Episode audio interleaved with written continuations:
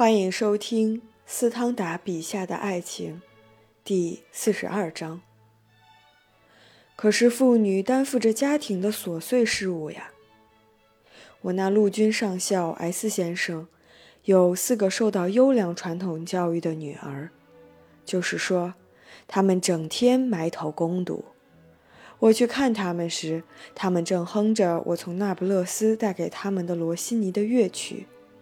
此外，他们还阅读法语版圣经，学习历史纪年表和勒拉古瓦的诗文，研读索然无味的历史。他们还通晓大量地理学知识，并制作令人赞不绝口的绣品。我算了一下，这些漂亮的小姑娘靠自己的劳动，每人每天挣大约八个苏。一年以三百天计算，可挣四百八十法郎，这还抵不上他们的任何一个家庭教师的薪金。为了一年挣四百八十法郎，他们却要无休无止地浪费着老天赐给人类自身逐渐增长的知识的时光。假如妇女需要乐于阅读欧洲每天刊行的十至十二部优秀书籍，那么，他们很快就会不再照料自己的孩子。说这样的话，就如同我们沿着海岸植树时害怕抑制大海的波澜一样。从这个意义上说，教育不是万能的。此外，过去的四百年中，人们以这样的推论来反对各种各样的教育。一个巴黎女人在一八二零年比在一七二零年更有德行，而且如今最低微的律师的女儿受到的教育都比那个时代最富有的农场主的女儿来的优越。难道现在家务料理的就不太好吗？当然不是。那么为什么会产生这种情况呢？这是因为贫困、多病、害羞或本能。这一切迫使他们完成家务，这就好像某人设想一位军官变得太温和，竟然会忘掉骑马的技术一样。人们忽略了一个事实：要是他头一次就如此放任，他就会折断一只胳膊。对不同性别来说，逐步增长见识的结果好坏是同一码事。甚至在由于空虚而没有可相信的理由时，虚荣心也总是与我们相伴随。看看一座小城的市民吧，让我们至少认为虚荣应建立在真正的功绩之上，即一种对社会有益或受社会欢迎的功绩之上。那些在改变法兰西面貌的革命之后漂泊的浑浑噩噩的人。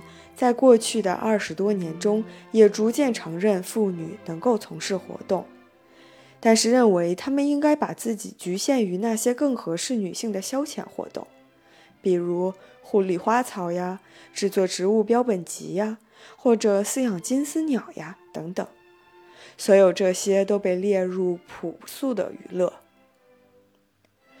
这些淳朴的娱乐比起无所事事来要好得多。让我们把这些娱乐留给傻瓜女人吧，正如我们为了一家之主的喜庆日子而把作诗的荣誉留给傻瓜一样。然而，我们能真诚地建议罗兰夫人或哈钦森夫人花功夫培植低矮的孟加拉玫瑰树吗？所有这些推理归结起来，就是说，某人希望能够说他的奴隶，他太蠢，谈不上邪恶。但是，由于被称为同情的某一法则，即庸人的眼睛实际上察觉不了的一个自然法则，你的终身伴侣的缺点，虽然可能给你带来直接损害，但是绝不会损毁你的幸福。我差不多情愿我的妻子每年一次出于一时的气愤，想用短剑刺死我，而也不愿意看他每天晚上闷闷不乐。说到底，对在一起生活的人来说，幸福终究是有感染性的。当你在练兵场或在国民议会那时候，如果你的情妇已花了一个上午照着杜勒蒂的佳作临摹一朵玫瑰花，或者阅读一部莎士比亚戏剧，那么她的快乐将是同样天真朴实的。只不过在你回来之后，他会很快跟你谈他画玫瑰花时产生的想法，使你感到厌烦。此外，他将渴望晚间到社交场所寻求几分更活跃的感受。与此相反，如果他确已读过莎士比亚，他就会和你一样感到疲惫，并会获得同样的快乐。他和你手挽手的在万森森林散步时，要比最时髦的晚会上露面更为快活。在一位幸运的女子眼里，上流社会的快乐根本谈不上快乐。无知的人是妇女教育的天敌。虽然他们与女人在一起消磨时光，向他们表示爱情，并受到他们的优待，但是如果他们厌倦玩波士顿牌，他们会变成什么样子呢？我们这些人从美国或印度返回时，六个月中皮肤晒黑了，并带点异国情调。哦，太太们就在我们身边。你们在纽约时，马车已经改变了颜色，深棕色是目前时兴的色彩。无知的人如果不会讲这句话，他们对我们的叙述会做出怎样的反应呢？因此，我们全神贯注地听他们讲，因为这类知识是有用的。如果我们的马车不美观的话，某个漂亮女人就不会把我们放在眼里。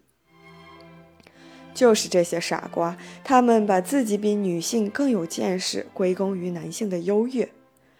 如果妇女大胆地学会某些东西，这些插花就会彻底失败。一个三十岁的蠢家伙在他的一位朋友的城堡里看到几位十来岁的姑娘，就会自言自语地说：“十年后，我将和他们一起度过我的一生。”假如他看他们学习某些有益的东西，那么可想而知，他将会多么惊叹和恐惧。如果一位有教养的女子逐步产生了一些见识，而没有失去女性的优雅，那么在她所处的时代最高贵的人中，她肯定会获得一种近乎狂热的尊敬，而不是与女性化的男子们交往和谈话。妇女将成为男人的对手，而不是他们的伴侣。一旦你根据法令废除了爱，情况就是如此。在期待这一美好法律时，爱情将会仅仅成为讨人喜欢、令人兴奋的东西。建立结晶的基础将会变得更加雄厚。男人可以在他钟爱的女人身边尽情享受各种思想的快乐，而且大自然的一切在他们眼中全部会呈现出新的魅力。由于思想总是反映出人的性格的某些侧面，所以他们会彼此了解得更深，而不会那么贸然行事。爱情将不那么盲目的发展，其结果也将不会那么令人痛苦。本集播讲完毕，感谢您的收听。